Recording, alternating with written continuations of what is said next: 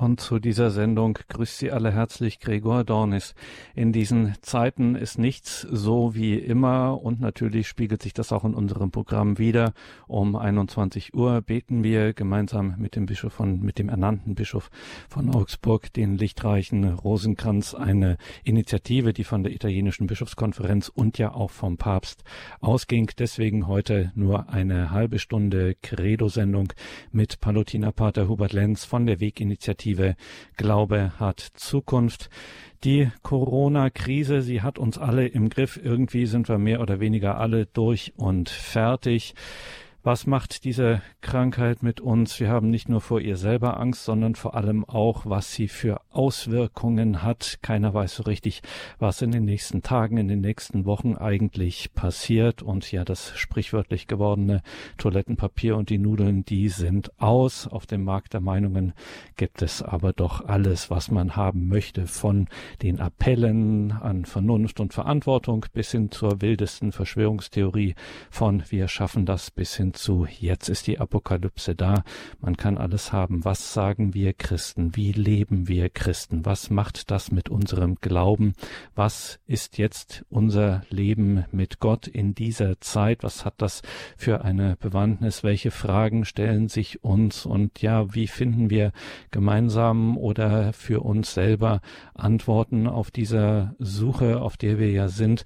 Wir sind sehr froh, dass sich Pater Hubert Lenz nicht nur heute Abend, sondern auch für die kommenden Wochen bereit erklärt hat, hier mit geistlichen Impulsen diese Zeit uns hier zu begleiten. In Fallenda bei Koblenz haben wir ihn am Telefon. Guten Abend, Pater Lenz. Ja, schönen guten Abend, Herr Dornis. Liebe Hörerinnen und Hörer, für alle, die Pater Hubert Lenz nicht kennen sollten, er ist, wie gesagt, Palutiner. Er lehrt an der Palutiner Hochschule in Fallenda und seit einigen Jahren ist er ganz intensiv auf dem ja, Weg der evangelisierenden Pastoral für Erwachsene. Er verantwortet maßgeblich mit seinem Team die Weg-Initiative Glaube hat Zukunft. Weg ist eine Abkürzung für Wege erwachsenen Glaubens. Pater Lenz, wir wollen nicht viel Zeit verlieren. Sie sind nicht nur ein Christ und ein Getaufter, Sie haben sich auch zu einem intensiven Leben mit Gott entschieden, einer Ordensgemeinschaft beizutreten, schließlich sich auch zum Priester weihen zu lassen, wie er lebt. Ein Priester in dieser Zeit, diese Tage, diese besondere Situation, diesen Ausnahmezustand. Was kommt Ihnen als Priester da in den Sinn? Alles Mögliche, muss ich sagen. Also wirklich alles, alles Mögliche.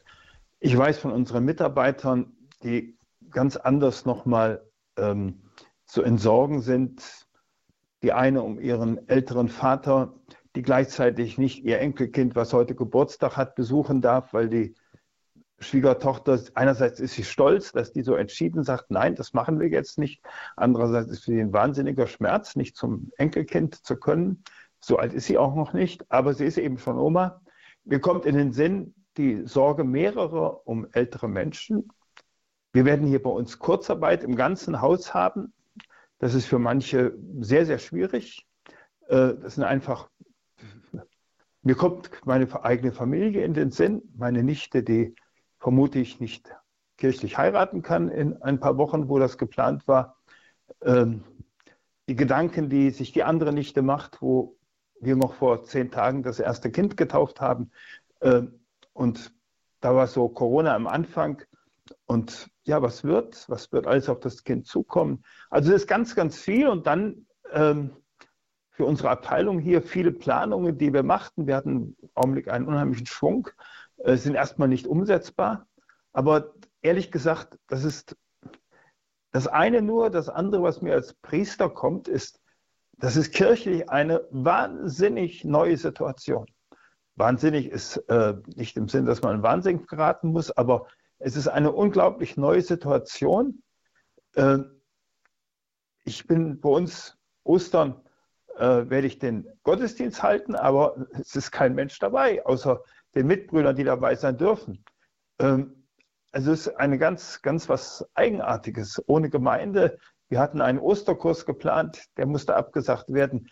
Ähm, also viele, viele Menschen, die wo ich auch so mitbekomme, die darunter leiden, dass sie äh, nicht wie gewohnt in die Kirche können. Aber dann ist für mich auch die Frage, was ist uns als Kirche geboten? Dass die Caritas geboten ist, das ist, glaube ich, gar keine Frage. Die, die Sorge, die Liebe zum Nächsten, das ist äh, ein zentrales Gebot Jesu. Und es ist als Kirche gebotene Liturgie für mich ganz eigenartig. Vielleicht kann man nachher nochmal darauf zu sprechen kommen, äh, dass wir als Priester auch alleine Eucharistie feiern sollen, ähm, wo plötzlich das irgendwo ganz neu in den Sinn kommt, geistliche Kommunion ganz neu in den Sinn kommt. Ähm, was ist uns als Kirche geboten äh, im Bereich der Verkündigung? Da glaube ich, äh, wird es für uns ganz große Aufgabenfelder geben, denn Menschen äh, sind sehr am Suchen. Was ist uns als Kirche geboten in Gemeinschaft? Also es war immer ein ganz wesentlicher Teil des, des kirchlichen Lebens, ähm, Gemeinschaft zu leben und boah, geht jetzt nicht. Ne? Also äh, wir hatten heute Morgen noch mit fünf Personen eine letzte Besprechung, äh, so, dadurch, dass Hörsäle bei uns frei sind, in zwei Meter Abstand war überhaupt kein Problem. Aber ist trotzdem was ganz Eigenartiges. Eine sagte, du, das fällt mir nicht leicht so zu sitzen. Die hat heute noch ihren Schwiegervater beerdigt. Das sind also so ganz, ganz verschiedene Stimmungen. Aber dann kommt mir ganz massiv die Frage, was heißt das für uns jetzt in der Verkündigung? Was heißt das für uns als Kirche? Was ist uns da von Gott geboten? Und da kommt mir einfach so schlicht und einfach, ähm, ich glaube, dass in den nächsten Wochen, in den nächsten zwei, drei Monaten, man weiß nicht genau, wie lange es dauert, aber es wird einige Zeit dauern, dass da ganz neu in den Blick kommt, was ist eigentlich der Mensch? Was ist unser menschliches Leben? Es war ja in der, ich fand, ganz tollen Ansprache von der Bundeskanzlerin gestern kein einziger Verweis irgendwo religiös da. Sie gibt eigentlich wieder, was wir Menschen denken und ähm, ja, was ist der Mensch? Was, was ist mit der Dimension? Er sucht Sinn, er hat eine Seele, er sucht Gemeinschaft mit Gott. Und irgendwo habe ich so das Gefühl, äh, die Welt ist aus den Fugen geraten, sagen die einen. Und ich persönlich habe so das Empfinden, die Welt ist aus den Fugen geraten, weil die Welt schon vorher aus den Fugen geraten war. Ähm, oder weil auch die Welt vorher schon aus den Fugen geraten war. Ähm, wir merken plötzlich, ja, stopp mal, da kommen ja Fragen auf mit Sinn, mit Kraft mit Gebet, mit Gottverbundenheit, mit der Frage, kann Gott uns retten? Was ist auf jeden Fall mit dem Heiland und der Löser, der uns Menschen nahe ist? Äh, wer bin ich als Mensch? Bin ich nur irgendwo etwas, was vielleicht schnell zu, zu, äh, zu Boden geht? Ein Freund von mir sagte vor kurzem am Telefon, wir werden am Ende des Jahres so manche Menschen nicht mehr unter uns haben, wo wir nicht mit gerechnet haben. Äh, was ist menschliches Leben? Was ist Würde? Was heißt das? Gott hat jeden Menschen von Herzen ins Leben gerufen und für jeden äh, oder jeder Mensch ist für ihn erste Wahl. Also da kommt irgendwie unser Leben äh, ganz neu in den Blick. Jetzt noch nicht, aber vielleicht in einigen Tagen, einigen Wochen immer mehr eine Mitarbeiterin zitierte, äh, Suppe sei für Seele. Das ist so, ähm, was im Augenblick dran ist. Wir brauchen was zu essen. Man muss auf die Hygiene achten. Frage, was ist mit unserer Seele? Was ist mit dem, was uns eigentlich als Menschen zu Menschen macht? Und ich glaube, dass Menschen neu zum Nachdenken kommen über sich, über ihr Leben, über die Grundfesten unseres Lebens. Und das gehört einfach dazu. Ich bin nur Mensch und kein Gott, ich bin nicht unendlich, nicht unsterblich. Öffentlich kommt der Tod in den Blick und äh, unser Blick auf den Menschen, äh, der wird, glaube ich, ganz neu in der nächsten Zeit ins Bewusstsein treten. Und ich glaube, da ist ganz wichtig, wo haben wir auch da Ansatzpunkte zum Gespräch?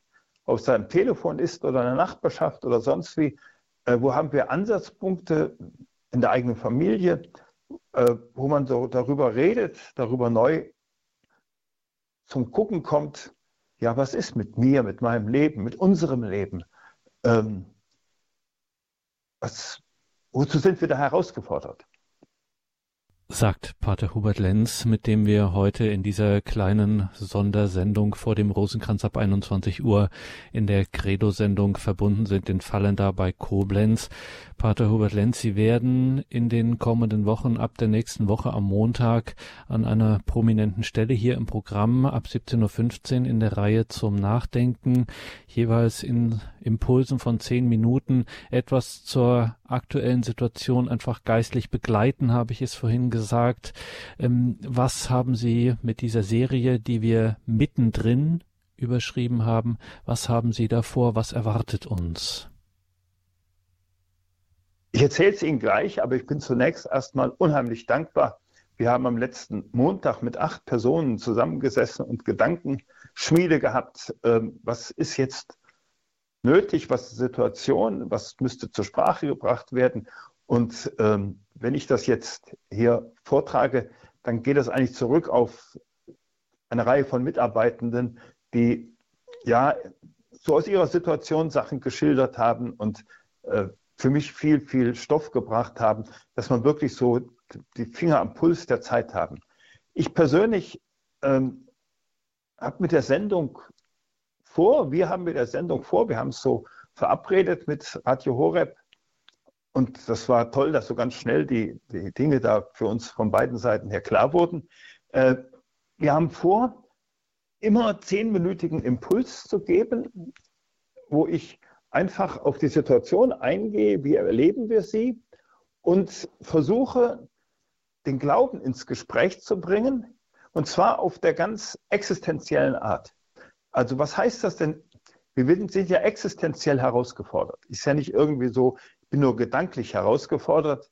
Ich spüre Angst in mir, ich spüre Unsicherheit in mir. Äh, was heißt das jetzt existenziell?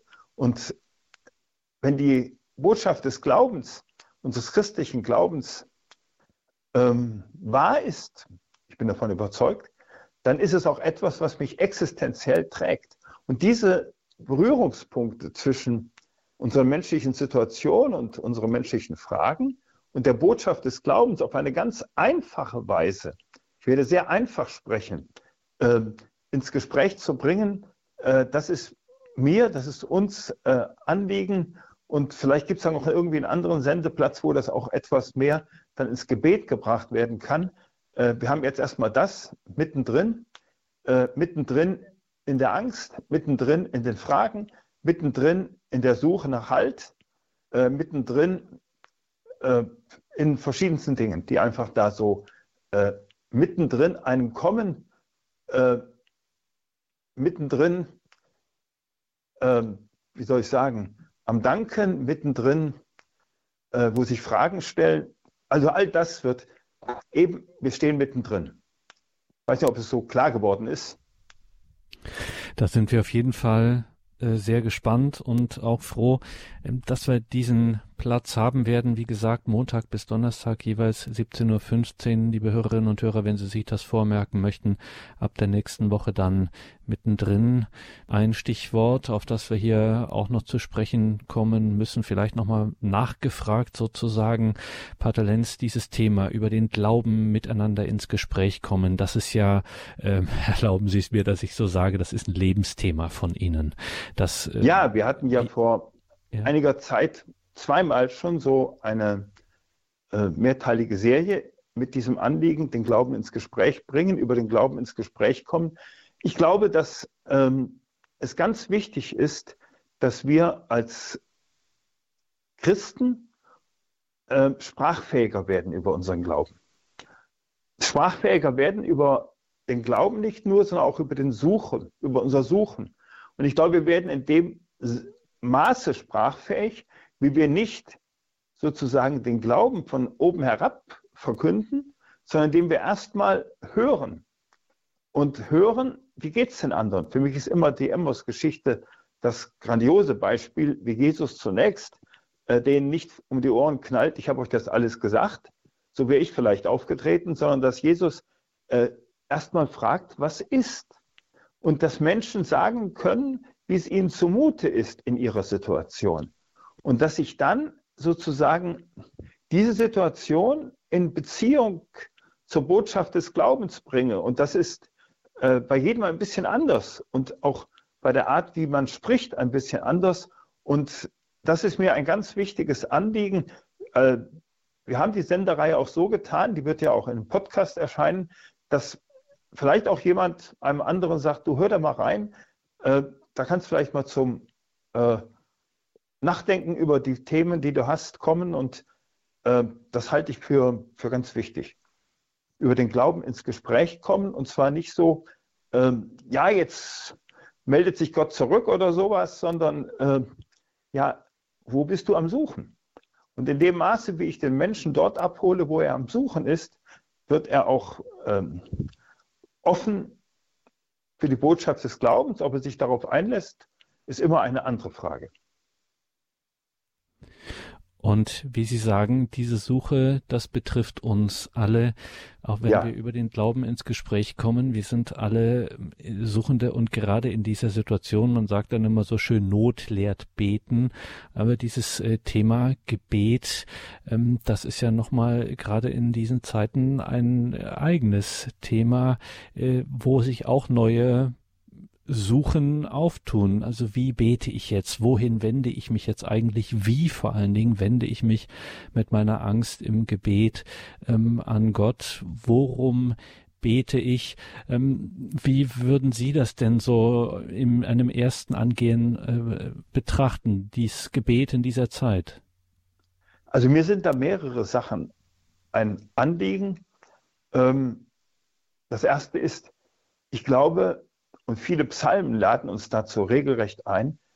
Es ist gut, wenn wir Gott unsere eigene Not, ähm, vor Gott unsere eigene Not zur Sprache bringen. Es ist gut, wenn ich äh, wirklich deutlich sage, äh, hier, ich bin da am Suchen, ich habe Angst, äh, schon reicht mir das Wasser bis an die äh, Kehle, heißt es in einem der Psalmen. Und ähm, diese Nöte, die Menschen in den Psalmen ausgedrückt haben, aber auch dann die Hoffnungen. Ich glaube, dass Psalmen eine große Hilfe sind. Eine Mitarbeiterin, die selbst in großen Löten immer wieder ist, die sagte mir, du, der Psalm 91, der passt auch toll. Und dann bekomme ich von meinem Bruder, der äh, Priester ist, zwei Stunden später, äh, da hat er bei sich in der Gemeinde das rumgeschickt, äh, so diesen Psalm 91 ausgedrückt mit so ein paar Kommentaren von ihm, äh, wo es ja quasi darum geht, er besiegt die Pest. Also dieses Aussprechen der eigenen Not, das dürfen wir vor Gott tun und nicht, äh, wir sind da schon drüber. Ne? Ich bete für die, die ihre Nöte haben und denke gar nicht, dass ich da selbst zugehöre. Ich glaube, ähm, ohne Sorge hat nicht jeder unbedingt Angst, aber Sorge. Heute war noch jemand hier, der erzählte, wie er Sorge hat um seine über 90-jährige Mutter, äh, die jetzt von ihm nicht mehr besucht werden darf. Und was heißt das? Und hat er jetzt dafür gesorgt, dass sie ein Bildtelefon hat und sie liegt schon im Altersheim. Das ist schon Wahnsinn. Dann, ich finde es gut, es sind jetzt so einige Gebete um Umlauf. Ähm, wir haben auch etwas äh, formuliert, dass ähm, diese Gebete, die im Umlauf sind, die haben sehr stark fürbittenden Charakter und dann auch so ein Stück Bekenntnischarakter. Ähm, Bekenntnis meine ich, Gott, du bist der Herr über Leben und Tod. Als ich das das erste Mal so las, muss ich ganz ehrlich sagen, hat es mich durchzuckt. Ja, das stimmt. Du bist der Herr über Leben und Tod. Und wenn ich das heute sage, ist das was anderes, als wenn ich das irgendwo mal so in einem Buch lese und nicht dem Tod nahe bin. Ich weiß ja nicht, was, was mich noch erwartet, weiß keiner von uns.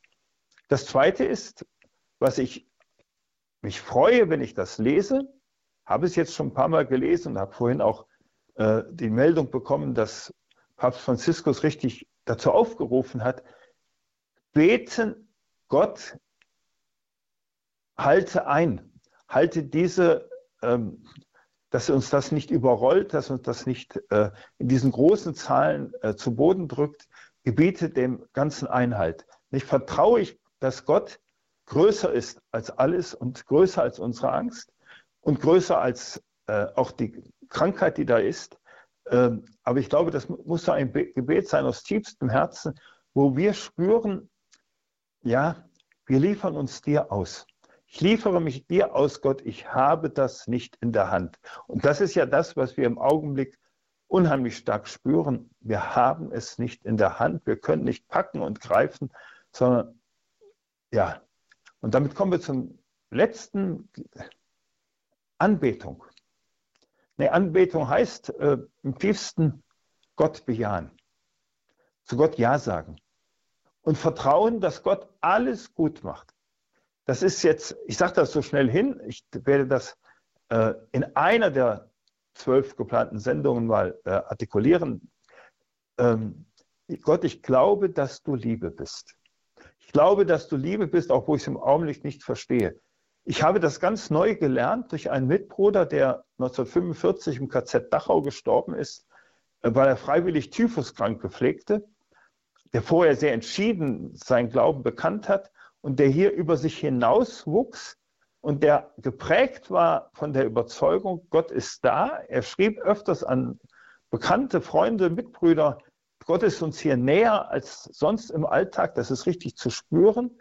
Und der überhaupt nicht die Frage stellte, warum jetzt hier das Leid, warum diese Schergen, diese unmenschlichen Nazi-Soldaten und äh, SS-Leute, sondern Gott, wozu rufst du mich? Und ich glaube, dass du gut bist und dass du alles auf deine Weise zum Guten führst. Und der sich ja wirklich in dieses Trainingslager Gottes begeben hat, dass er im Vertrauen und in der Liebe über sich und über alle menschlichen Möglichkeiten hinauswuchs. Der sagt mir im Augenblick zum Beispiel sehr, sehr viel. Wir hatten uns ja vor einem Jahr damit intensiver befasst, auch hier in einer Sendereihe. Äh, Pater Richard Henkes, äh, dieses aus tiefstem Herzen Gott vertrauen und bejahen. Und das ist schon ein, eine Herausforderung, wo ich im Augenblick selbst drum kämpfe und ringe, aber wo ich so einen Zeugen als Beispiel habe, wie er in einer auch dramatischen Situation, damals war es Typhus und eine völlig aussichtslose Situation und wie er da ja als Christ, als Priester hineinging, das ist für mich schon beeindruckend. Pater Hubert Lenz von der Weginitiative Glaube hat Zukunft in Fallenda bei Koblenz. Heute in dieser verkürzten Credo-Sendung mit aktuellen zur Corona-Krise. Gleich um 21 Uhr schalten wir dann hier zum Diözesanadministrator und ernannten Bischof von Augsburg, Dr. Bertram Meyer, zum Gebet des Rosenkranzes weltweit wird ja auf eine Initiative hin der italienischen Bischofskonferenz von Papst Franziskus der Rosenkranz jetzt gebetet. Das Stichwort Emmaus ist gefallen, das Stichwort Pater Richard Henkes ist gefallen, die Weginitiative Glaube hat Zukunft, liebe Hörerinnen und Hörer, hat umfangreiche viele Materialien, Glaubenskurse, Glaubenswege, gerade auch für die Fastenzeit unterwegs nach Emmaus viele Dinge, das können Sie alles nachlesen oder nachschauen, sich informieren auf der Website der Weginitiative Glaube hat Zukunft. Die haben wir natürlich in den Details zu dieser Sendung im Tagesprogramm verlinkt. Lassen Sie sich das nicht entgehen. Das kann man gerade auch jetzt in diesen Zeiten, wo es mit dem gemeinschaftlichen Beten, mit den Gebetskreisen, mit den ja Glaubensgesprächen so vor Ort doch schwierig ist, kann man das gerade auch für sich selber nutzen und vielleicht eben auch in einem Telefongespräch oder wie auch immer darüber ins Gespräch kommen. Weginitiative Glaube hat Zukunft in Fallender. Wie gesagt, ein Link dazu auf unserer, in unserem Tagesprogramm in den Details zu dieser Sendung. Pater Hubert Lenz, danke für heute. Wir freuen uns auf die kommenden Wochen und sind äh, da sehr gespannt darauf, auf diese Reihe zum Nachdenken Montag bis Donnerstag 17.15 Uhr. Heute Abend lassen wir Sie natürlich nicht gehen ohne das Gebet. Das ist schön. Ähm, ich habe innerlich mich gefragt, so in den letzten zwei Wochen kam ja immer wieder die Aufforderung, die Priester mögen, auch wenn sie allein sind, die Eucharistie für die Gemeinde feiern und die Sorgen der Menschen ganz bewusst da mitnehmen, die Sehnsucht der Menschen äh, mit in die Feier der Eucharistie, in die Vergegenwärtigung von Tod und Auferstehung Jesu nehmen. Und äh, es hat mir selbst ein Stück stärker bewusst gemacht, als Priester bin ich dazu gerufen, stellvertretend für die Menschen sozusagen all das in das Geschehen der Hingabe des Kreuzestodes Jesu hineinzunehmen. Und dann war öfters von geistlicher Kommunion die Rede. Also diesen Begriff kenne ich noch aus meiner Kindheit. Ich bin noch, äh, bin schon so alt, dass es noch bei uns gab. Und ich möchte eigentlich mit einem Gebet enden, was uns damals unser Pfarrer gelernt hat. Eigentlich sollten wir sechs Strophen auswendig lernen. Ich äh, habe nie in meinem Leben gerne was auswendig gelernt, äh, auch nicht Vokabeln. Also äh, ich kenne die erste Strophe noch sehr gut äh, und die ist mir jetzt in den letzten Tagen öfters in den Sinn gekommen. Da heißt es, wo wir uns, wo wir gelehrt wurden, ja, wenn ich nicht zur Kirche gehen kann, ich kann geistlich kommunizieren. Ich weiß, wie ich das als Zehnjähriger mal am Sonntag, wo ich krank war, im Bett auch so vollzogen habe. Das war schon gut. Äh, und da gebetet habe, Jesus, Jesus, komm zu mir, Oh, wie sehne ich mich nach dir, meiner Seele bester Freund, wann werde ich mit dir vereint? Und dass wir wirklich neu in diesen Herausforderungen die Vereinigung mit Jesus Christus entdecken, dass wir neu eine Sehnsucht haben, zu dir will ich, mit dir, dazu segne alle, die uns irgendwie am Herzen liegen, wo wir Sorgen haben, die krank sind, segne vor allem auch die Menschen, die unheimlich helfen und sich da aufzehren und die auch Kraft brauchen. Der allmächtige und barmherzige Gott, der Vater und der Sohn und der Heilige Geist. Amen. Amen. Danke, Pater Lenz. Danke Ihnen, liebe Hörerinnen und Hörer. Einen gesegneten Abend wünscht Ihr Gregor Dornis.